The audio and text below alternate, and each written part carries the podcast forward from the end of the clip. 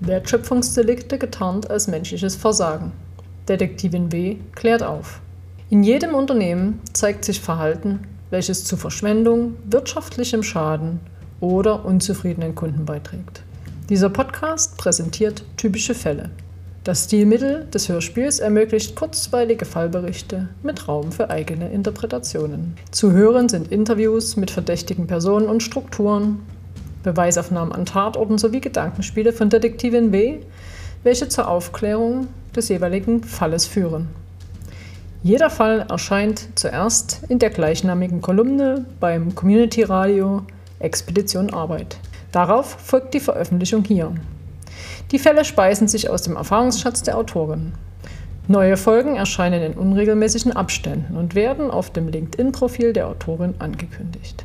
Und nun viel Spaß mit dem aktuellen Fall.